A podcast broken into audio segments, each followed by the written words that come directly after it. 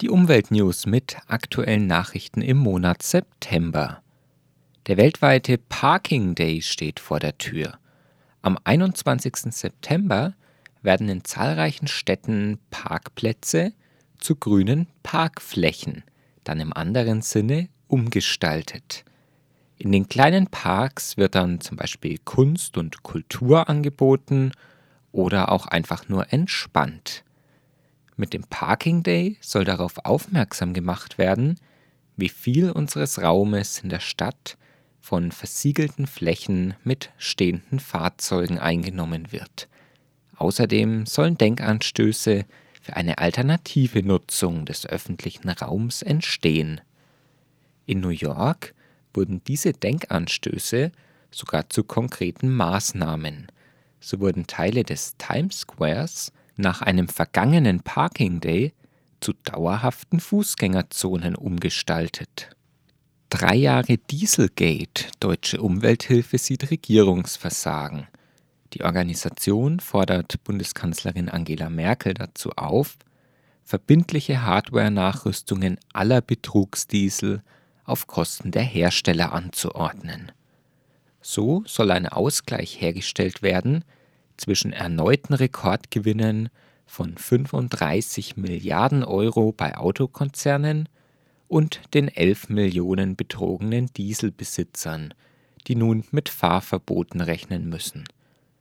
Am 18.09. vor drei Jahren war öffentlich geworden, dass US-amerikanische Behörden ein Ermittlungsverfahren gegen die Volkswagen AG wegen der Verwendung illegaler Abschalteinrichtungen in Diesel-Pkw einleiten. Die Bilanz ist ernüchternd. Drei Jahre nachdem das VW-Gate in den USA bekannt wurde, fahren in Europa die Betrugsdiesel unverändert als Giftgas schleudern durch unsere Innenstädte und führen zu tausendfachem Tod und hunderttausenden Erkrankungen. Und die überwiegende Mehrzahl der in den letzten drei Jahren neu auf die Straße gekommenen Euro 6 Diesel-Pkw sind genauso schmutzig, kritisiert Jürgen Resch, Bundesgeschäftsführer der Deutschen Umwelthilfe. Umweltausschuss des Europaparlaments für strengere CO2-Vorgaben. Laut der Abstimmung vom 10. September im Europaparlament soll bis 2025 der CO2-Ausstoß neuer Pkw im Schnitt um 20 Prozent gegenüber 2021 sinken, bis 2030 um 45 Prozent.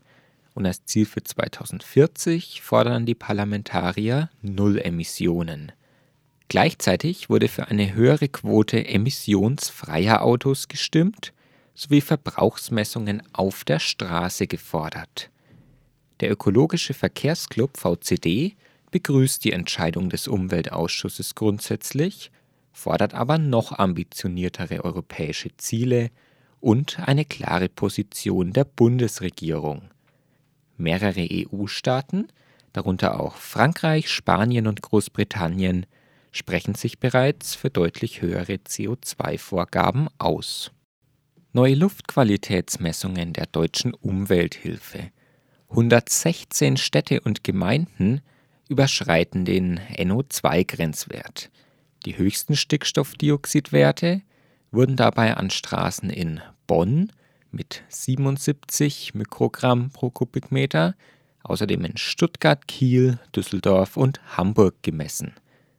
Alarmierend hohe NO2-Werte oberhalb des gesetzlichen Grenzwertes wurden auch in Städten ermittelt, in denen bislang keine amtlichen und somit für die Bundesregierung relevanten Messungen durchgeführt wurden. Dazu zählen in Bayern Starnberg, Fürth und Erlangen mit etwa 40 bis 55 Mikrogramm. Auch vor besonders sensiblen Standorten wie Kindertagesstätten wurden zum Teil erschreckend hohe Werte ermittelt. Aktuelle Studien verschiedener Behörden und von der Industrie unabhängiger Institute zeigen, dass bedenkliche Gesundheitsschäden bereits ab einer Belastung von 20 Mikrogramm NO2 pro Kubikmeter auftreten. Tag der Tropenwälder am 14.09. macht auf akute Bedrohung des Regenwalds aufmerksam. Der seit 1989 auf Initiative des WWF bestehende Aktionstag soll die Menschen weltweit auf die wichtige Funktion der bedrohten Tropenwälder aufmerksam machen. Vor der Zerstörung durch den Menschen bedeckte Regenwald noch 14 Prozent der Erdoberfläche. Heute sind es nur noch 6 Prozent. Werden diese Wälder in der aktuellen Intensität weiter gerodet, sind sie bis Ende dieses Jahrhunderts ganz von der Erde verschwunden und mit ihnen rund 90 Prozent der Tier- und Pflanzenwelt. Pro Minute werden weltweit rund 36 Fußballfelder an Tropenwaldfläche zerstört. Dabei wird das in den Bäumen und Pflanzen gespeicherte Kohlendioxid freigesetzt, und dort ist rund die Hälfte des auf der Erde gebundenen Kohlenstoffs gespeichert. Die Erderwärmung wird vorangetrieben, der Sauerstoff nimmt ab. Und nicht nur der Regenwald ist bedroht, auch im Hambacher Forst nahe Köln kommt es nun zum Showdown. Da der Konzern RWE ab 1. Oktober wieder für den Braunkohletagebau roden darf, wird nun mit Unterstützung eines enormen Polizeiaufgebots und getragen von der schwarz-gelben Landesregierung das von Umweltaktivisten besetzte Waldstück geräumt. In diesen Tagen werden dabei die Baumhäuser geräumt und abgerissen, sowie auch schon erste Bäume gefällt, darunter auch sehr alte. Begründet wird das mit offensichtlich willkürlichen Argumenten wie fehlendem Brandschutz in den Baumhäusern und das nach sechsjährigem Bestehen. Mit diesem Trick umgeht das Kabinett von Armin Laschet, CDU, das Festhalten an eigentlich festgelegten Fristen und besonders auch den Einsatz von Widerspruchsmöglichkeiten. Chaostage bei der Bahn, Brief von Bahnchef Richard Lutz, weist Führungskräfte auf Missstände hin. Dazu zählen Pünktlichkeit, Fahrzeugverfügbarkeit und Schulden. Die im Brief empfohlenen Maßnahmen mehr Macht für die Führungsetage und ein noch stärkerer Sparkurs werden allerdings von Experten kritisiert. Der Ökologische Verkehrsclub Deutschlands VCD macht auch die Regierungspolitik mitverantwortlich.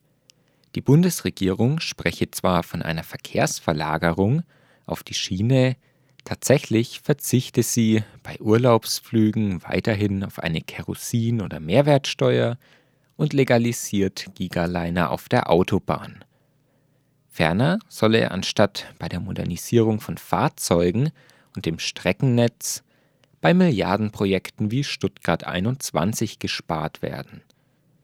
Die ungedeckten Mehrkosten von rund 4 Milliarden Euro dieses politisch gewollten Projektes muss derzeit die Deutsche Bahn schultern. Die Verantwortung trägt aber die Bundesregierung. Deshalb müsste sie für die Mehrkosten aufkommen. Und nun noch weitere Kurzmeldungen. Das Aus der Zeitumstellung wird konkret. Laut EU-Kommissionspräsident Juncker sollen schon im März 2019 die Uhren in Europa zum letzten Mal verbindlich umgestellt werden. Anschließend liegt die Entscheidung über die Zeit bei den Einzelstaaten, wobei eine möglichst gute Abstimmung von Nachbarländern empfohlen wird. Weitreichende Maßnahme zum Schutz der Gesundheit in Australien. Die Tabaksteuer wird erneut erhöht. Zigaretten dort nun fast dreimal so teuer wie in Deutschland und für die Zukunft sind weitere Steigungen des Preises geplant. Die Organisationen Vier Pfoten, Greenpeace und Foodwatch kritisieren massenhaft kranke Tiere in deutschen Ställen. Egal ob Eierschnitzel oder Milch, fast jedes vierte tierische Lebensmittel stamme von einem kranken Tier. Das CDU-Landwirtschaftsministerium unternehme jedoch zu wenig für ein gesundes und nachhaltiges Tierwohl. Hochzeit der tropischen Wirbelstürme in den Ozeanen. Am Ende des Sommers, wenn die Wassertemperatur am höchsten liegt, bilden sich stets die meisten und die stärksten der Stürme. Im Atlantik Hurrikan, im Pazifik Taifun genannt. In diesen Tagen bedroht der Hurrikan Florence die US-Ostküste mit extremen Regenmengen und enormen Sturmböen. Währenddessen bedroht ein Taifun noch größeren Ausmaßes Teile der Philippinen. Soweit die Umweltnews Mitte September.